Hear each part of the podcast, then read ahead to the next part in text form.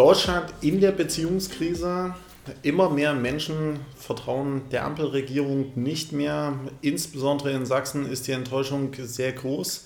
Hat man sich auseinandergelebt? Bei mir ist Dr. Paula Pichotta, medizinisches Fachpersonal, die das professionell einschätzen kann. Paula, wie sieht es denn aus mit der Beziehung? Ich glaube, das war heute das erste Mal, dass du anfangen wolltest und dann auch anfangen durftest und es hast es sofort vergeigt, richtig geil. Ja, hallo erstmal. Wir haben erstmal Weihnachten geschafft, wir haben Silvester geschafft. Die Ampel lebt noch, Deutschland lebt noch. Wir haben die Bauernproteste überlebt, es ist eigentlich ziemlich viel passiert. Und wir haben das Bundesverfassungsgerichtsurteil so umgesetzt, dass Deutschland jetzt tatsächlich einen zumindest im Haushaltsausschuss beschlossenen Haushalt hat. Es ist schon ziemlich viel passiert in den ersten Wochen 24. Das Kuriose ist, der Beschluss des Bundesverfassungsgerichtes ist zwar umgesetzt, aber kaum jemand hat gefühlt davon irgendwie äh, Kenntnis genommen, weil sich alle nur Anfang des Jahres über eine Reihe von Themen wieder aufregen. Die Bauern über, naja, den Agrardiesel. Typisches Beziehungsproblem. Ja, wobei ich das dann nicht ganz verstehe, weil, also, wenn ich mir die Wirtschaftszahlen angucke, äh, stand überall 2023 haben die Bauern extrem viel Geld verdient.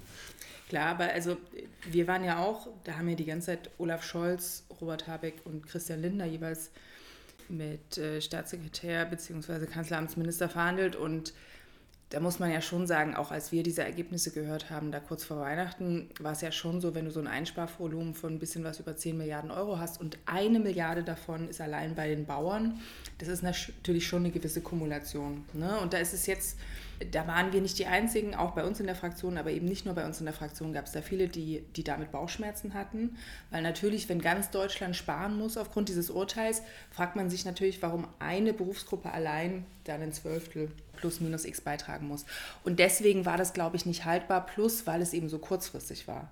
Jetzt gibt es ja manche, auch bei uns Grünen, die sagen, das war das Zeichen dafür, in dem Moment, wo es ernst wird mit klimaschädliche Subventionen abbauen, stehen die Leute nicht mehr dahinter. Das ist aus meiner Sicht aber ein bisschen, ja. ja, also es ist dann tatsächlich nicht nur unterkomplett, sondern ich würde sogar sagen, das ist halt grob zu vereinfachend.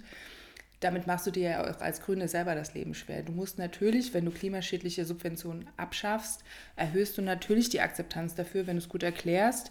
Wenn das eine Abschaffung von Subventionen ist, die tatsächlich dazu führen kann und Anreize schafft, dass du klimafreundlicher äh, agieren kannst. Und natürlich muss es halbwegs planbar, angemessen und vorhersehbar sein. Und das war es alles nicht. Und deswegen genau. ist es, glaube ich, nicht richtig, das so einzuordnen. Genau, deswegen, ich habe ja selbst mit einigen Bauern in Leipzig auch gesprochen. Ich habe mich mit... Bauern in Leipzig? Äh, mit Bauern in Leipzig. Das, was viele unterschätzen, mehr als ein Drittel der Gesamtfläche von Leipzig ist landwirtschaftlich Nutzfläche. Eigentlich Leipzig ist die Landwirtschaftshochburg.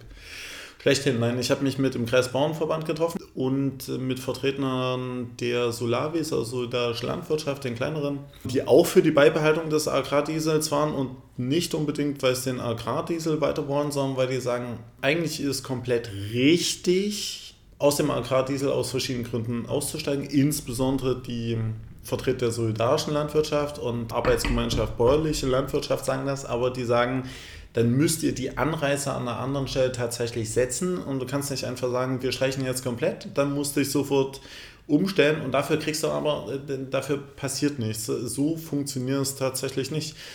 Und das Kuriose ist, was mich so ein bisschen irritiert hat, warum haben eigentlich die Grünen die ganze Horn abbekommen? Das war ein Vorschlag des Finanzministers und der Bundeslandwirtschaftsminister sagt, er findet das nicht richtig und gut und der Bundeswirtschaftsminister, meines Erachtens beides Grüne, sagt, er findet das so auch nicht gut. Aber es spricht dann der Finanzminister auf der Bauerndemo, auf der Bauerndemo und sagt, und dann habe ich es verstanden, wer schuld ist und dachte, nee, es waren gar nicht die Grünen, es waren die Ausländer. Also und Bürgergeldempfänger. Ich würde nicht sagen, dass, dass nur wir Grüne die Prügel abbekommen haben, weil gerade Christian Lindner vor dieser Bauerndemo ja, glaube ich, ganz gut zeigt, dass der auch ziemlich hart ausgebuht wurde. Und also das ist ja total spannend, weil es gibt ja Bundesländer, wo die FDP nur im Landtag ist und nur in der Landesregierung ist wegen der Bauern oder wo die Bauern zumindest einen sehr, sehr großen Anteil am Wahlerfolg hatten, zum Beispiel Sachsen-Anhalt. Aber das Spannende ist ja, würde ich jetzt sagen, dass Christian Lindner alle Landesverbände, die nicht NRW sind, so ein bisschen egal sind. Ne? Und so kommen solche Entscheidungen dann zustande. Trotzdem ist es natürlich auch so, dass du dass, dass, äh, dass Bauern natürlich auch, äh, gerade diese konservativen Bauernverbände natürlich auch gewisse Feindbilder pflegen und dass dann natürlich, selbst wenn Cem Özdemir sich vorne hinstellt und quasi die Spitze des Protestes gegen die, äh, gegen die Kürzungsvorschläge reitet, dass die dann trotzdem ähm, auch gegen Grüne gehen. Wir sind nun mal Teil dieser Bundesregierung. Und das Christian Lindner war ja total, also so, so ein bisschen suffisant, so glaube ich ein oder zwei Tage nachdem diese Pressekonferenz mit Robert Habeck, äh, Olaf Scholz und Christian Lindner war zur, zur Umsetzung der Kürzungen, hat er ja gesagt, also das, es gab ja schon viel in der Ampel, aber es gab es noch nie in der Ampel, dass es eine Koalition in der Regierung gegen die Regierung gab aus Cem Özdemir und FDP-Abgeordneten. Aber genau das war die Koalition, die am stärksten, plus ganz viele Ost-SPD-Abgeordnete äh, und auch von uns ganz, ganz viele Landwirtschaftspolitiker die tatsächlich gemeinsam sich gegen diese Kürzungen gewandt haben. Wobei aus meiner Sicht zwei Sachen in der medialen Berichterstattung überraschend kurz tatsächlich kamen. Es wurde wirklich in epischer Breite über die Bauernproteste berichtet und was sie als Ankündigungen machen, alles gut und schön.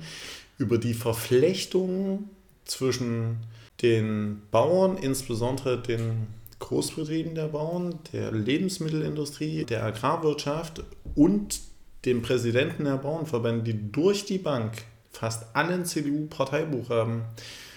Und deswegen natürlich ganz klar sagen, wo man sagen muss, geht es dem primär um die Bauern oder geht es hier primär gegen die Ampel?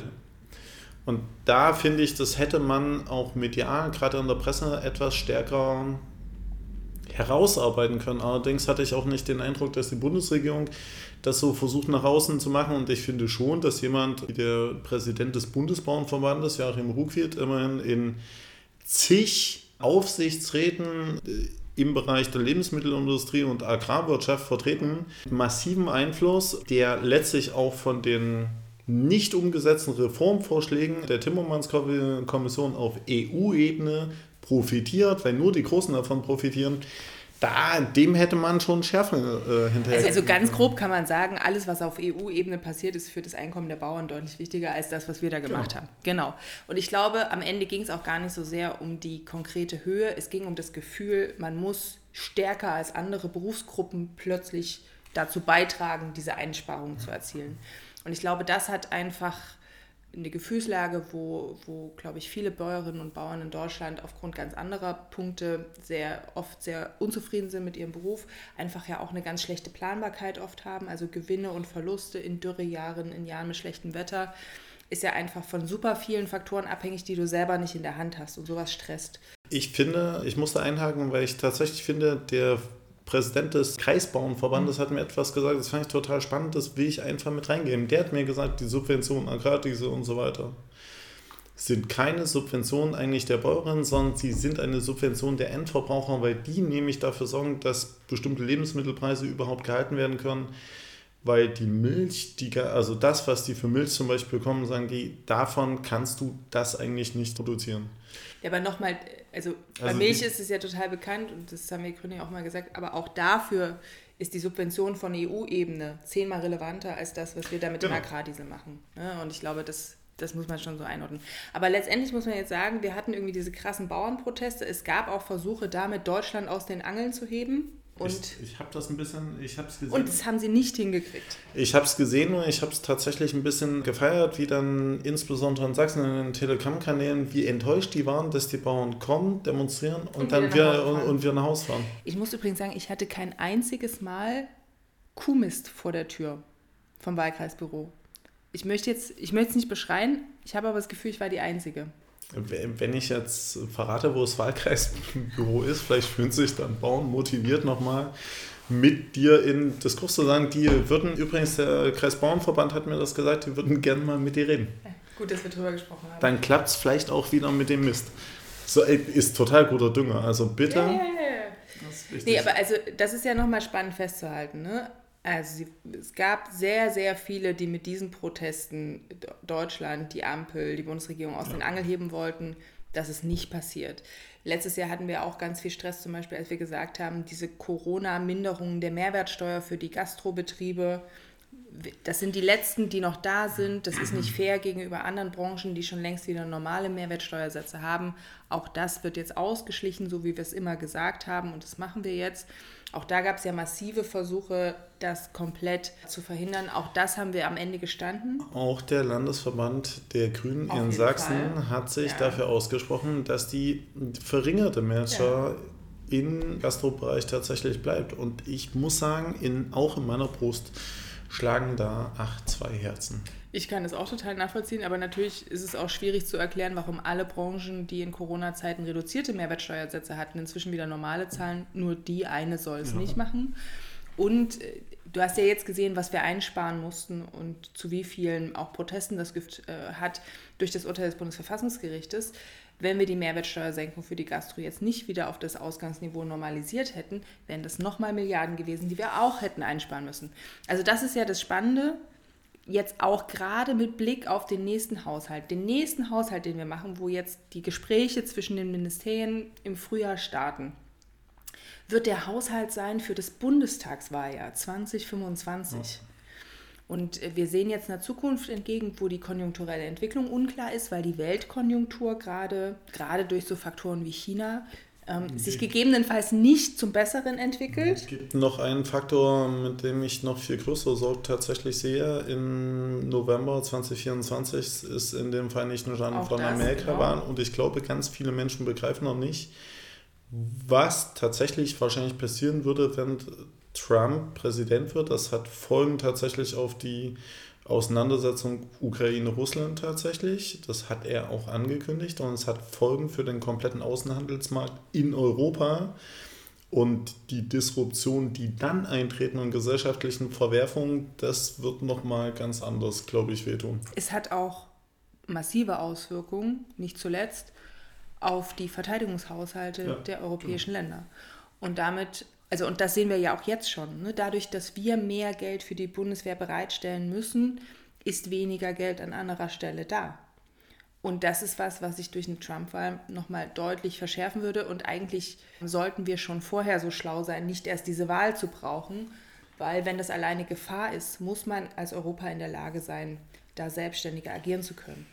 Und ich verstehe jeden, der das schlecht findet. Und ich verstehe jeden, der sich in die Zeit zurücksehnt wo wir die Bundeswehr ausbluten lassen konnten, das Geld für andere Sachen nehmen konnten und es keinen Unterschied gemacht hat. Aber diese Zeiten sind vorbei und das gehört auch in Ostdeutschland zur Wahrheit dazu, ich, auch wenn es hier viele nicht wahrhaben wollen. Ich, ich, glaube, man muss das auch tatsächlich erklären, weil viele dann wieder darauf verweisen und wir waren doch immer gut mit äh, Russland tatsächlich weil, glaube ich, schon nicht verstanden wird, dass Russland in dem Sinne ein extrem stark imperialistisch agierendes Land macht, äh, ist, mit Großmachtbestrebung, das ultra-autoritär inzwischen regiert wird. Also für die ganzen Leute, die ja sagen Demos und bei uns gibt es keine Meinungsfreiheit, ich sagen muss, in Russland darfst du Stand jetzt nicht mit auf die Straße gehen mit einer weißen Fahne, weil das so verstanden werden könnte, dass das eine Aussage zum Krieg ist, die darfst du nicht treffen und dann bist du halt weg. Und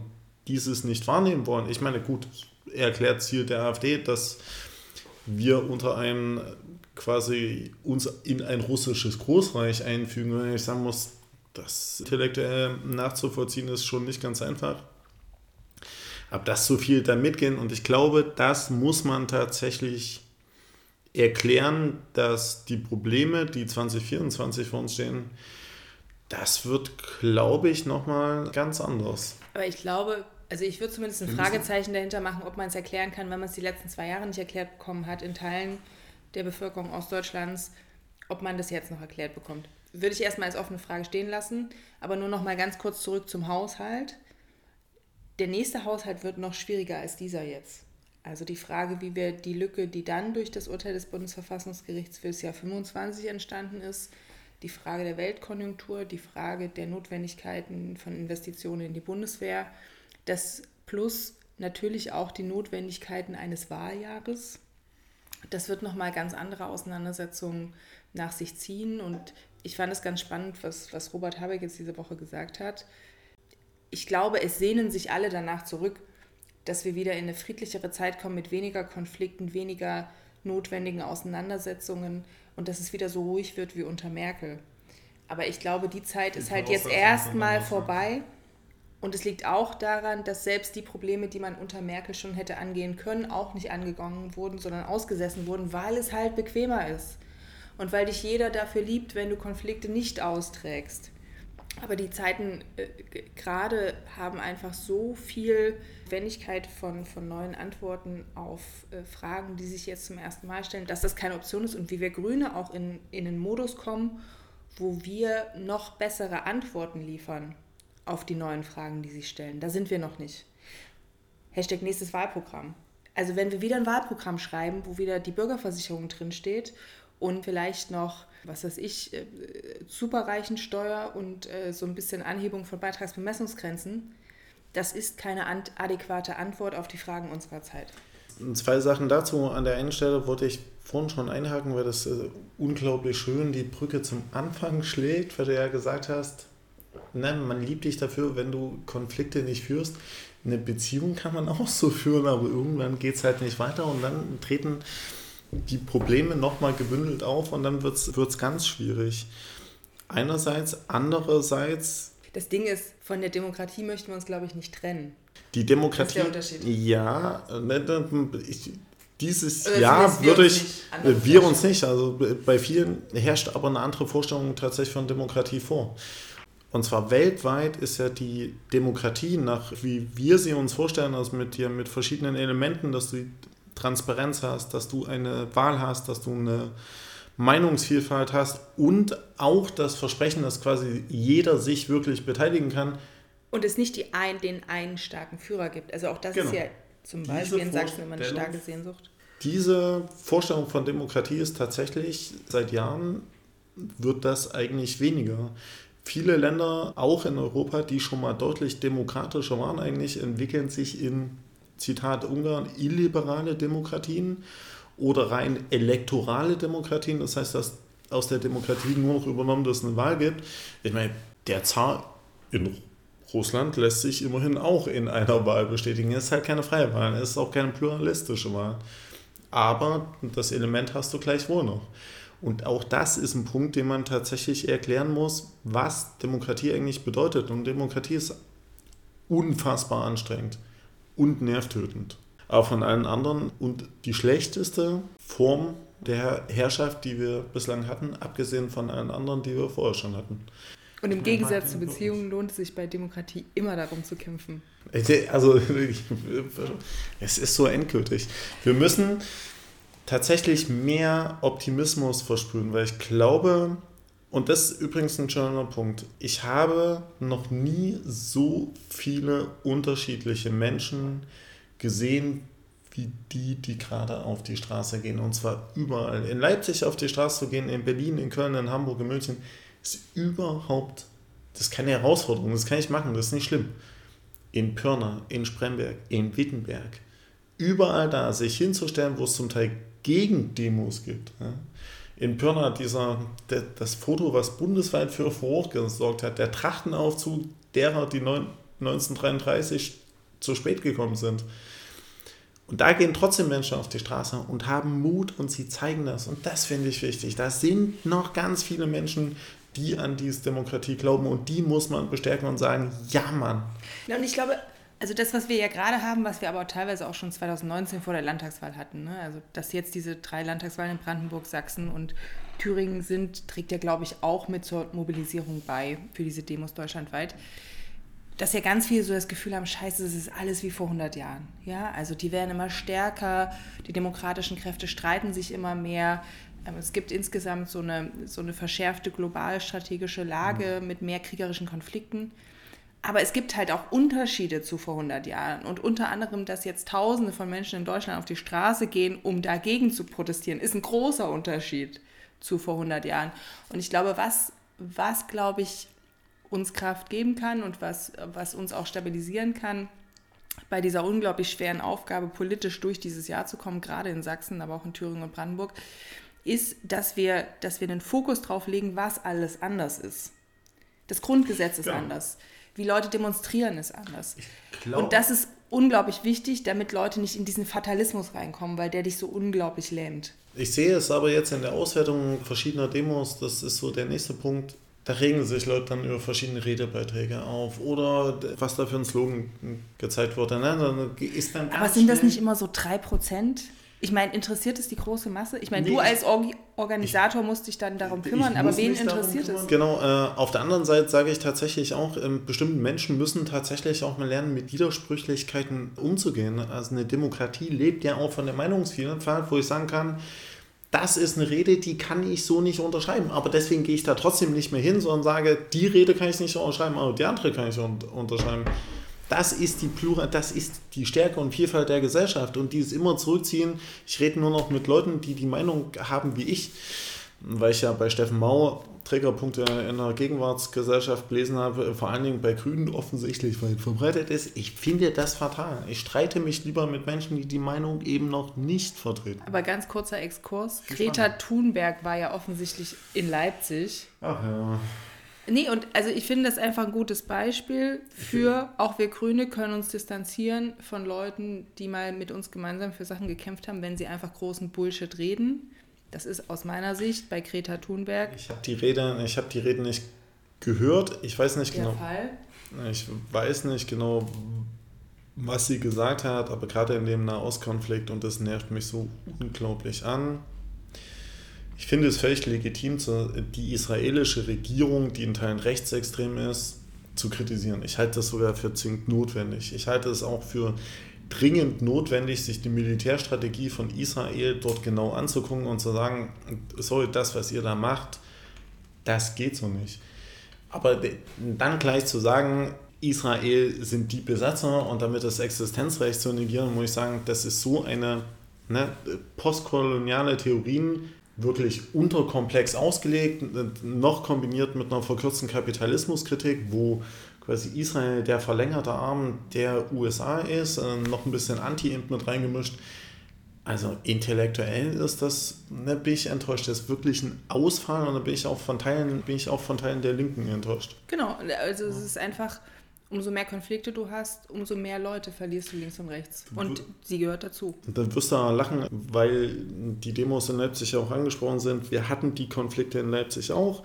Und mein Vorschlag war, und das wird jetzt tatsächlich gemacht, wir setzen uns mit den autoritären Kommis von Young Struggle zusammen und reden mal mit denen, wo ihre Probleme sind. Wir setzen uns auch mit äh, dem Jugendforum der Deutsche-Israelischen Gesellschaft zusammen und reden mit denen, weil ich gesagt habe, mein Anspruch beim nächsten Mal ist, ich möchte, dass Jüdinnen und Juden, die auf die Demo gehen, sich sicher fühlen. Da haben wir nämlich Rückmeldungen von Einzelnen bekommen, die haben sich wegen dem Palästinenserblock nicht sicher gefühlt und ich verstehe auch, dass da Palästinenser hingehen äh, möchten, die sich da Sorgen um ihre, um die Menschen im Gazastreifen machen und ich habe gesagt, der Anspruch ist, ist, ich möchte, dass die das nächste Mal gemeinsam in einen Block laufen und es schaffen, sich nicht gegenseitig zu massakrieren. Weil sie begreifen müssen, sie sind gar nicht so weit auseinander. Das Jürgen, du hattest schon mal Demo-Konzepte, die schiefgelaufen sind. Ich möchte nur um Vorsicht bitten. Weil, Man muss sich Ziele setzen. Überleitung, Überleitung ja. zurück. Wir haben ja dieses Jahr Wahlen in Sachsen, in Thüringen, in Brandenburg. Wir haben jetzt eine neue Umfrage für Sachsen, irgendwie 35 AfD, 30 CDU, 7 Grüne, 7 SPD, Linke 4 und aber damit BSW. theoretisch, theoretisch, ja, aber BSW ist ja nicht Linke, 4 theoretisch aus dem Landtag raus und äh, BSW, also die sächsische, die sächsische noch zu gründende Landespartei äh, von Sarah Wagenknechts Partei, eventuell bei 7 oder 8 Prozent. Kann man jetzt sagen, es könnte noch schlimmer sein? Wir sind ja hier in Sachsen ähm, hart im Nehmen. Also es ist zumindest so, dass es formal noch eine Regierungsmehrheit gäbe. Aber es ist natürlich ein Problem, wenn du auf einen Landtagswahl hinschaust, wo du hinterher potenziell ohne äh, Rechtsextreme im Parlament keine Zweidrittelmehrheiten mehr hast und damit bestimmte Richter nicht mehr ja. benennen kannst, Verfassung nicht mehr ändern kannst. Das sind schon große Probleme und deswegen müssen die zwingend deutlich unter 33 Prozent sein. Und es ist natürlich auch zwingend wichtig, den reichen ja 30 Prozent für 33 Prozent der Mandate im Parlament, wenn zu viele pa pa Parteien an der 5-Prozent-Hürde scheitern. Und auch das, und das ist, glaube ich, ein Unterschied zu 2019 dass wir wirklich ein großes Interesse haben, dass Parteien über die 5%-Hürde kommen, die demokratisch sind, wenn sie kurz drunter sind, weil das die Wahrscheinlichkeit ja. verhindern, dass, äh, dass, dass weniger als äh, 33 Prozent für 33 Prozent der Mandate und damit das Verhindern von Zweidrittelmehrheiten reichen. Auf der anderen Seite, und da kann man nochmal zu den Bauernprotesten zurückkommen, die Rede von Christian Lindner, mich hat die wirklich massiv geärgert. Nicht, weil es eine Rede von Christian Lindner ist, nicht, weil es FDP ist, völlig egal. Die Art und Weise, in dem was gesagt hat, war ein brutales Nach unten treten. Es war nur ein Adressieren von Sündenböcken. Seht her, also die, die Grundfragen wären gar nicht gestellt. Die Grundfrage wäre gewesen, wie kann eine zukunftsfähige Agrarpolitik aussehen? was muss dort eigentlich passieren, was ist unsere Vorstellung davon, sondern wir müssen euch leider abnehmen und wir müssen euch leider Geld abnehmen, während die faulen Bürgergeldempfänger nichts machen müssen.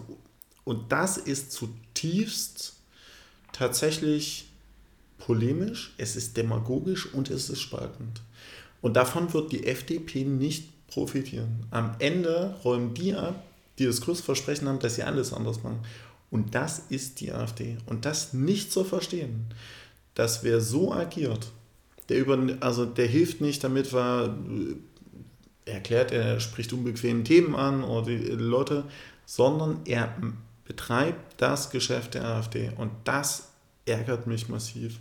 Ich möchte ehrlich gesagt auch nicht mehr über das Thema Migration äh, eigentlich sprechen.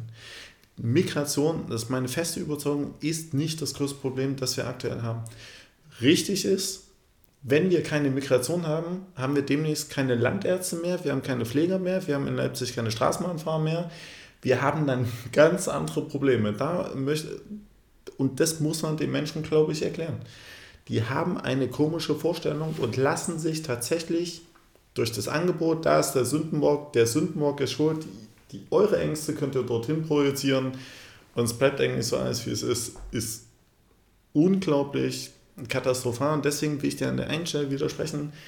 Ich glaube schon, dass man eine Grundfrage in dieser äh, Gegenwartsgesellschaft und Demokratie stellen muss. Ich halte die Spaltung der Gesellschaft insbesondere aufgrund der sozialen Unterschiede für ein unglaublich großes Problem. Und es macht mir Sorgen, wenn die zehn reichsten Deutschen, wenn jeder von denen eine Milliarde gegeben hätte, das Haushaltsloch wäre sofort geschlossen. Ja, aber in dem Moment, wo du sagst, die müsste jeder eine Milliarde geben, sind die halt nicht mehr in Deutschland, dann hast du auch keine 12 Milliarden zusammen. Also, die zehn reichsten Deutschen haben, ich habe es äh, ja, das ist aber total wumpe, wenn es halt am Ende keine Lösung ist, die funktioniert. Milliarden Euro, das hätte ich auch gerne mal. Also es ist, Jungen muss zugeben, es ist auch Populismus, immer wieder Lösungen vorzuschlagen, die in der Realität nicht funktionieren werden. Ohne, tatsächlich ohne jeden Zweifel, aber man muss schon drüber ähm, diskutieren, wie auch in der Corona-Krise, warum die reichsten 10% der Bevölkerung davon überproportional stark profitiert haben, während es den unteren 10% gefühlt noch schlechter tatsächlich Genau, aber das ist eine ganz andere Frage. A und B, ich habe über Sachsen gesprochen. Gibt's reiche und die Frage ist ja, na, weniger halt als in Baden-Württemberg und in NRW. Äh, die große Frage ist ja, was muss jetzt passieren, damit diese Landtagswahlen im Herbst Brandenburg, Thüringen, Sachsen besser laufen als im mittleren oder schlimmsten Szenario? Ich, ich glaube, die Bundesregierung muss mehr Ruhe reinbringen. Ja. Das haben wir aber natürlich nicht komplett allein in der Hand. Da spielt auch Weltpolitik eine Rolle. Ich glaube, man muss viel besser kommunizieren, was man die letzten zwei Jahre auf Bundesebene gut gemacht hat. Und warum sage ich jetzt schon Punkt 1 und Punkt 2 Bundespolitik? weil diese Wahlergebnisse in Sachsen brutal an den Bundestrends hängen. Also die Leute nehmen relativ wenig von der Landesregierung wahr. Sie sind noch vergleichsweise zufrieden mit ihrem Ministerpräsidenten, aber danach wird es relativ äh, diffus. Und deswegen ist vor allem die Bundesebene wichtig für die Wahlergebnisse im Land. Gut ist aber natürlich, dass die Leute mit der Landesregierung, selbst hier in Sachsen mit der, die ja auch durchaus ihre Streits hat, deutlich zufriedener ist als mit der Bundesregierung. Das sehen wir jetzt auch nochmal in den Umfragen. Richtig. Auf der anderen Seite ist es auch so, dass du, wir hatten ja einen Neuesanfang, beim Neuesanfang war Johannes Kies vom Else Frenkel-Brunswick-Institut, der die Demokratieanalysen machen. Und die haben gesagt, also ne, die Frage ist, wo setze ich an, wen will ich überzeugen, mit wem kommuniziere ich an der Stelle. Und die haben gesagt, man muss halt davon ausgehen, es gibt in Sachsen ähm, eine Kernwählerschaft von bis zu 25 Prozent, die ein inzwischen mehr oder weniger gefestigtes rechtsextremes Weltbild haben, die sind im Grunde genommen für die nächsten Wahlen komplett verloren. So, das heißt, immer das Augenmerk darauf noch zu legen und zu sagen, wie schlimm das ist, bringt es gar nicht. Es gibt nach wie vor relativ viele Nichtwähler und es gibt im Übrigen Menschen, die derzeit noch schwanken. Und die Frage ist, Ich will gar nicht so ähm, viel über die AfD-Wählerinnen und Wähler sprechen, sondern über diejenigen, die schwanken, über die, die noch nicht wählen. Was kann man denen für ein Angebot machen?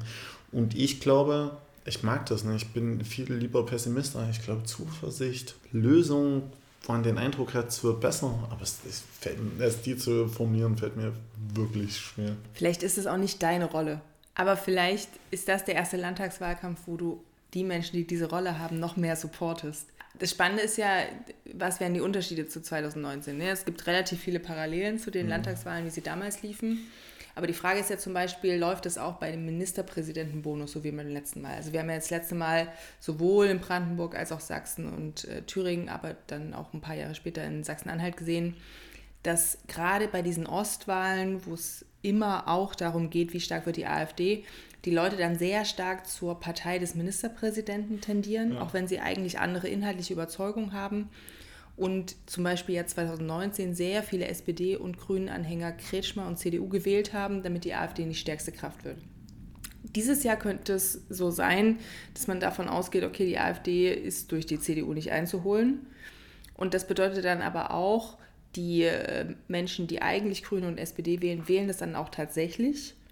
Vor allen Dingen auch, weil sie gesehen haben, dass eine CDU alleine, nur weil sie Stimmen von SPD und Grünen Wählern bekommt, nicht liberalere Politik macht ja. oder gerechtere Fall. Politik macht, sondern eher noch weiter nach rechts rutscht. Und das ist ja schon eine spannende Frage, wie wir, wie wir das stärker schaffen als 2019, dass nicht alle diesen Ministerpräsidenten wählen, der auch extrem viel Mist erzählt, einfach nur, weil er nicht AfD ist. Das hatten zwischendurch schon diese ähm, Landratswahlen in Thüringen tatsächlich gezeigt, dass diese, dass diese Idee nach dem Motto, dass die beste Antwort auf die AfD ist, die CDU zu wählen, dass das nicht mehr funktioniert.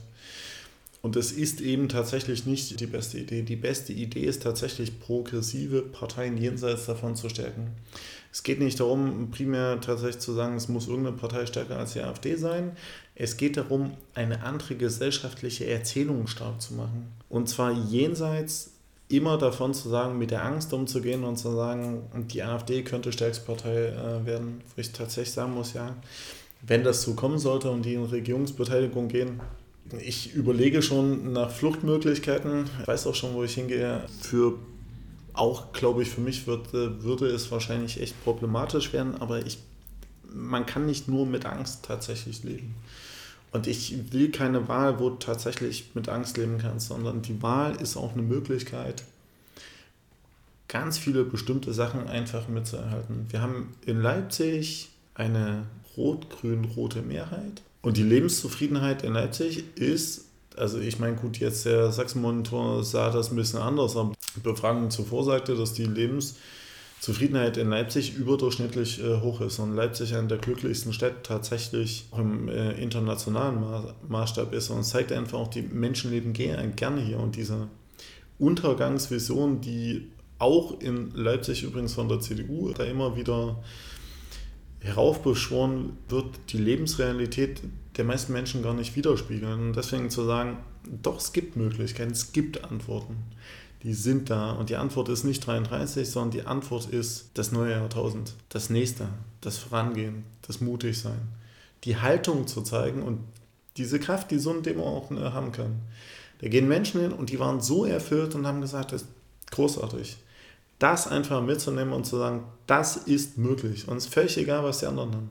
Aber es gibt hier eine Haltung und die verbindet uns. Glaubst du, dieses Momentum, was jetzt gerade die Demos trägt, also das ist ja offensichtlich ein Momentum, mhm. weil Demos gegen rechts gibt es seit Jahren in Deutschland. Und jetzt plötzlich funktionieren sie nicht nur in den großen Städten, sondern in den großen Städten funktionieren sie bis so groß, dass teilweise nicht mehr Leute kommen dürfen, weil die Demos wegen zu großer Teilnehmerzahl müssen. abgebrochen werden müssen. Und aber selbst in den kleinen und Mittelstädten, wie du es vorhin angesprochen hast, plötzlich diese Demos stattfinden. Aber so ein Momentum hält ja nicht ewig. Und das ist ja, glaube ich, jetzt schon die es Verantwortung von uns dann wiederum als politischen Akteuren, dieses Momentum jetzt sehr verantwortungsbewusst einzusetzen. Genau, trotzdem entsteht ja mit dem Momentum entsteht ein Gefühl. Gerade in den eher ländlich geprägten Räumen stellen Menschen fest, sie sind ja gar nicht alleine. Da ist ja mein Nachbar, da ist ja der Bäcker von nebenan. Die sehen das ja auch so wie ich. Und es ist, gerade die Rechtsextremen haben das in vielen Teilen des ländlichen Raums ja total erfolgreich gemacht und quasi Dass sie so die, tun, als ob sie die Genau, für, ja. sie tun. Ne? Eine Präsenz, eine dauernde Präsenz auf der Straße, es wird rumgeschrien, es wird diffamiert. Und auf einmal, ich habe das bei vielen Veranstaltungen früher im Bautzen auch gesehen, die waren da überrascht und haben gesagt, das Gefühl zu haben, nicht allein zu sein, sondern dass da wirklich eine andere sind, ist total wichtig. Auch als ich damals mit Cem 2015 in Heidenau war, als da zu den, davor zu diesem Pogrom-ähnlichen Ausschreitungen kam, war da eine Frau, die hat dann, es gab ja dieses Willkommensfest, war eine Frau, ähm, die aus Heidenau äh, kam, dort gelebt hat und gesagt hat, sie bringt das hin, sie unterstützt es auch, aber sie möchte nicht in die Medien und sie möchte nicht gesehen werden, weil. Und dieses Gefühl, doch, ich möchte gesehen werden, weil ich weiß, da sind noch ganz viele, die sehen das genauso. Das ist wichtig. Das kann man stark machen. Und deswegen, das hat auch Johannes Kies gesagt, das hat auch das Kulturbüro gesagt, muss es vor allen Dingen darum gehen, nicht nur zu sagen, wir gucken auf die Städte, sondern wir gucken in den ländlichen Raum, wir fahren dahin. Es ist besser, wenn du in Wittenberg mal 500 Leute hast, als wenn du in Leipzig dann 70.500 hast. Das ist gerade das Entscheidende. Genau, aber trotzdem funktioniert es nicht, wenn 500 Leipziger nach Wittenberg fahren. Nee, aber dort zu sagen, passt auf, wir haben Technik, wir, wir haben Leute, wir können euch ein paar mit, äh, wir schicken ein paar hin. Wir rufen dazu mit auf, weil wir dann die Reichweite, die Sichtbarkeit vergrößern. Das sind alles Punkte, die tatsächlich gehen. Zusammenarbeit, auch wenn man nicht in allen Fällen einer Meinung ist. Das ist das Entscheidende. So, und wie bringen wir jetzt aber so dieses Gefühl von, das ist die große, zentrale, wichtige Frage, das ist so das Thema, um das wir jetzt alle scharen, zusammen mit dieser Vielgestalt der aktuellen Krisen, die wir ja irgendwie auch lösen müssen. Also wir haben ja daneben einfach auch 500 Sachfragen, die uns ja auch nicht zur Ruhe kommen lassen und wo einfach auf, auf, aufgrund der Fülle der Konflikte dann dann notwendigerweise bei irgendeinem Konflikt, selbst wenn es nur zwei oder drei davon sind, Konflikt aufträgt und der dann wieder zur Verunsicherung beiträgt. Es gibt ein ganz spannendes Buch. Ich mag das, ist damals viel diskutiert worden. Jonathan Franzen, wann hören wir auf, uns etwas vorzumachen? Der gesagt hat, dieser Kampf gegen die Klimakrise ist eigentlich verloren, weil die wird sowieso kommen. Also muss man einen anderen Umgang finden. Das ist noch total kritisiert worden. Da ist aber etwas Wahres dran. Wir halten uns an einer Vorstellung fest, die nicht mehr funktionieren kann. Die Zeiten, die wir hatten, in dem Sinne sind vorbei. Und da ist ganz viel Angst, weil man nicht weiß, was kommt morgen, die Zukunftsangst. Ne? Wie entwickelt sich das? Wir versuchen an dem Alten festzuhalten. Veränderung macht uns Angst. Personifizierte Merkel. Genau. Die Merkel war das Versprechen, alles bleibt so, wie es ist. Ohne Aufregung. Nichts muss sich ändern. Das ist aber, und das, man kann das wirklich, ne, beziehungsweise auch in einer Beziehung funktioniert das nicht ewig. Irgendwann platzen die Dinge, die nicht geklärt sind, auf und führen zur Veränderung. Und umso länger das macht, umso größer sind dann die Veränderungen, umso größer ist die innere Abwehrhaltung dagegen. Also muss darum gehen zu erklären, das, was vor uns liegt, das, was wir hatten und haben, das ist vorbei. Und das, was vor uns liegt, ist, mit Star Trek gesprochen, das unentdeckte Land. Und das ist eine Chance. Das Morgen ist eine Chance für uns alle. Und ich finde es großartig. Ich freue mich. Ich freue mich wirklich. Ich möchte zuversichtlich sein. Und auch das ist ein großer Unterschied zu 2019. Ja, aber ich glaube, anders geht es nicht. Aber also mir ist das halt dieses zuversichtlich sein und, und nicht verzagen und so weiter, das ist unglaublich wichtig es reicht aber immer nicht. Und ich glaube schon, wenn wir jetzt auch nochmal auf diese nächsten Landesparteitage schauen und dann auf, auf die Bundesebene, die ja auch ein neues Wahlprogramm schreiben muss, wir brauchen auch bessere Antworten. Und diese ja. Partei, die mal sehr gut darin war, auch neue Antworten zu geben, ist gerade, glaube ich, noch nicht mal so weit wie so eine CDU, die jetzt einfach in der Opposition ja diesen Grundsatzprogrammprozess bei sich einfach mal machen musste. Und das bei denen ja auch, die dann gemerkt haben, wie schwer das ist. Und dieses, es gibt gerade eine Fülle an neuen Problemen. Die Frage Klimakrise wird zu relevanten Teilen eintreten. Wie gehen wir damit um? Geopolitik wird ganz anders aussehen als bislang. Wie gehen wir damit um? Ich, ich habe den Eindruck, ich teile, was du sagst. Ich habe den Eindruck, da ist so eine Verzagtheit da, weil man aus bestimmten negativen Erfahrungen der Vergangenheit so die Angst hat, zu sagen, wir wollen aber nicht immer der Überbringer der schlechten Nachricht sein und dafür verhauen werden. Wo ich sagen musste, das wiederum ist aber tatsächlich eine Frage der Haltung und der Kommunikation an der Stelle. Genau, aber du brauchst ja auch gute Antworten. Also wenn du quasi nur immer sagst, was alles das Problem ist und aber keine bessere Lösung hast als die anderen, das ist halt wirklich nicht schlau. Was aber auch nicht schlau ist, ist das gleiche zu machen wie die SPD. Die Welt wird immer komplexer, die Fragen werden immer größer und wir sagen, die Abschaffung der Schuldenbremse ist die Antwort auf alle Fragen. Das ist ein bisschen komplexer. Und auch das darf uns nicht passieren. Und auch in unserer Partei gibt es Tendenzen dazu, sowas zu machen. Und denen muss man sich, glaube ich, sehr, sehr stark entgegensetzen oder denen widersprechen, weil man dann nicht Teil der Lösung ist, sondern Teil des Problems Aber als ich, Partei. Ich, ich glaube, man kann das tatsächlich an so einem konkreten Beispiel wie der Klimakrise perfekt beantworten. Wir werden den Prozess bei 1,5 Grad nicht stoppen können. Das, ich persönlich, es gibt das Ziel, das ist ein politisches Ziel. Wissenschaftlich gesehen ist es illusorisch. Aber wir haben gelernt, bestimmte Dinge sind umkehrbar. Stichwort Ozon. Das heißt, wir müssen uns notwendigerweise anpassen. Wenn wir die Anpassungsleistung jetzt vornehmen und uns jetzt darauf vorbereiten, lässt sich ein Übergang tatsächlich gestalten, der ein Leben auch im Wohlstand danach ermöglicht. Das ist eine Chance, das ist eine Herausforderung, das ist total gut.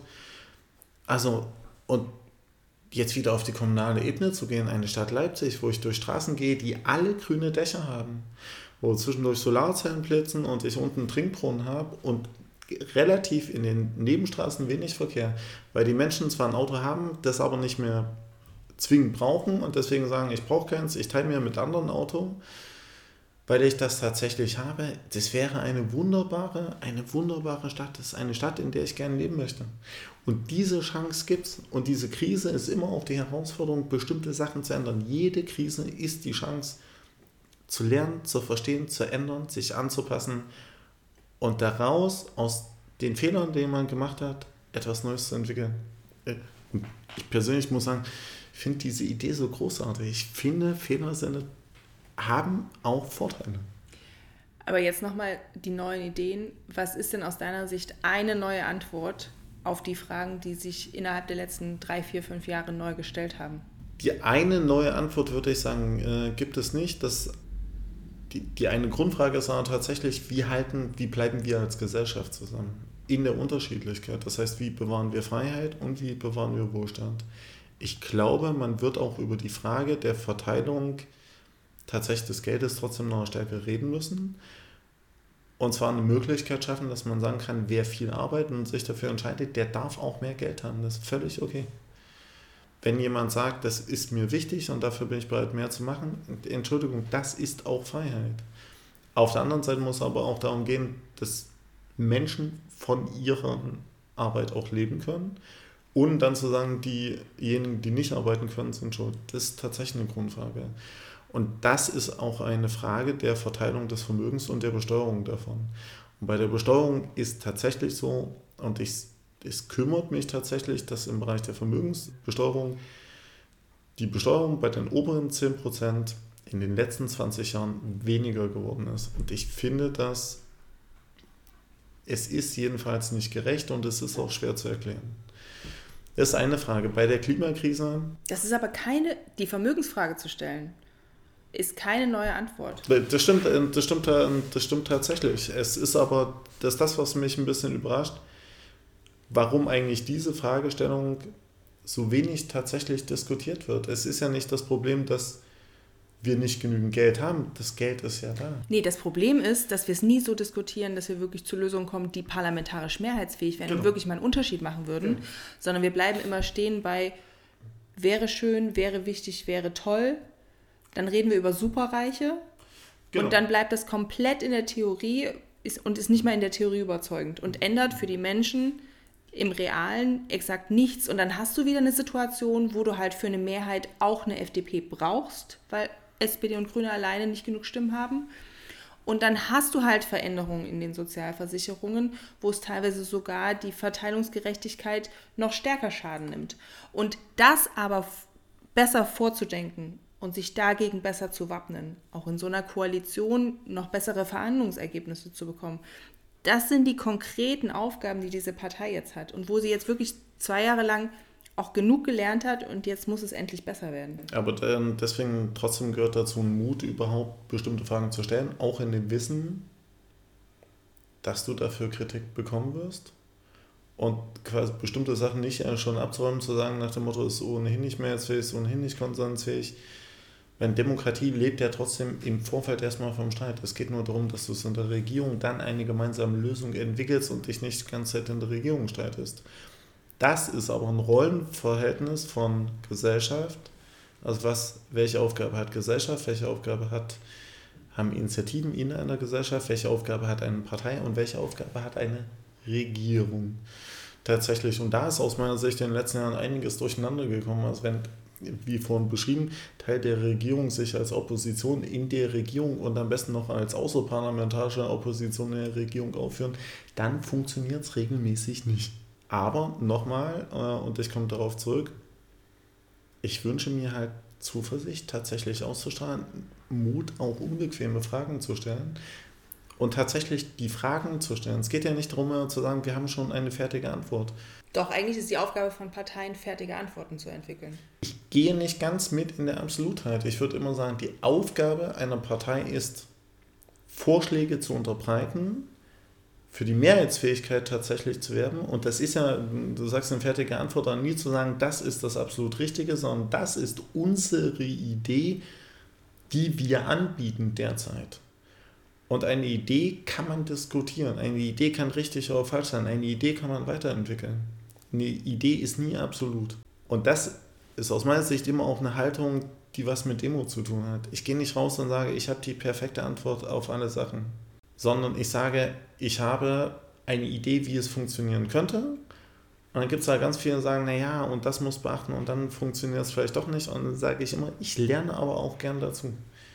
Es geht nicht darum, dass das, was ich sage, hundertprozentig richtig ist. Es geht darum, es ist ein Vorschlag, über den man diskutieren und den man weiterentwickeln kann, um ein Problem, das wir alle gemeinsam haben, zu lösen. Und darum geht es. Die Gemeinsamkeit, der Lösungsanspruch und nicht zu sagen, ich sage etwas und das ist richtig. Und das ist aus meiner Sicht auch ein Verständnis von Politik tatsächlich. Ich mag das immer nicht zu sagen, du gehst, es wird ja dieses Jahr wieder unglaublich viel kommen, die ganzen Podien zu den Wahlen und du wirst gefragt zu den Themen. Sage ich immer, das ist unsere Idee nach dem derzeitigen Stand, wie wir jetzt damit umgehen würden. Das kann man evaluieren und dann feststellen, in zwei, drei Jahren, war eine gute Idee, hat sich dann gut angehört, aber hat so nicht funktioniert. Da muss ich auch nicht dran festhalten. Gibt es die Frage, wenn die Idee eigentlich gut war und die Ausführung aber nicht funktioniert hat, verfolge ich die Idee weiter, arbeite an der Ausführung nach. Das ist mir alles zu theoretisch, Jürgen. Die Leute wollen nicht einfach nur Gedankenanstöße haben. Die Leute wollen sich mehrheitlich nicht jeden Tag mehr als fünf Minuten mit das Politik stimmt. beschäftigen. Auch das stimmt. Und deswegen ist ja die Aufgabe von Parteien auch an der Stelle so wichtig, dass sie halt tatsächlich schon relativ fertige Lösungen anbieten, die dann auch, wo auch schon mitgedacht ist, dass man am Ende nicht allein regiert und die Lösungen, die dann Kompromisse sind, trotzdem funktionieren können. Und ich glaube tatsächlich, Ostdeutsche haben ja von vornherein niedrigeres Vertrauen in Parteien. Ich glaube deswegen, dass Parteien hier doppelt und dreifach nicht nur transparent und korruptionsfrei sein müssen, sondern auch noch bessere Antworten liefern müssen und noch glaubwürdigere Menschen zur Wahl aufstellen müssen. Und ich glaube, wenn wir, wenn wir in diesen Bereichen noch ein bisschen besser werden als zum Beispiel 2019 oder bei irgendwelchen anderen Wahlen, dann ist das unglaublich wichtig, weil wir sehen ja auch in Mittelsachsen mit dem Landrat, wenn du richtig glaubwürdige Typen aufstellst, mhm. dann sind die auch in Sachsen mehrheitsfähig, selbst wenn sie nicht von der CDU Das ist aber tatsächlich auch eine Frage nach Haltung und wie gehst du raus? Ja. Und gehst raus und sagst, ich habe auf alles eine Antwort.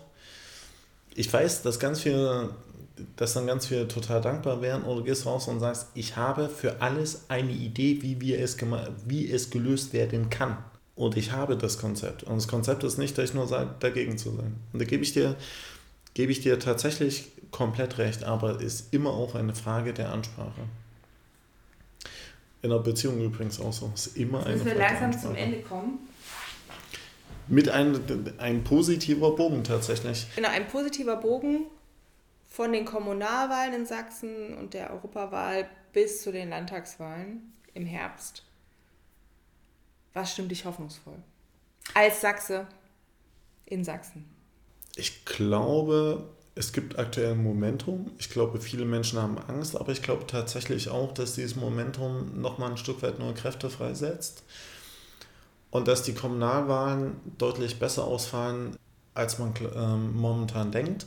Und im besten Fall auch die Europawahl. Und daraus kann, daraus kann so ein Gefühl tatsächlich entstehen, das auch zur Landtagswahl tatsächlich trägt.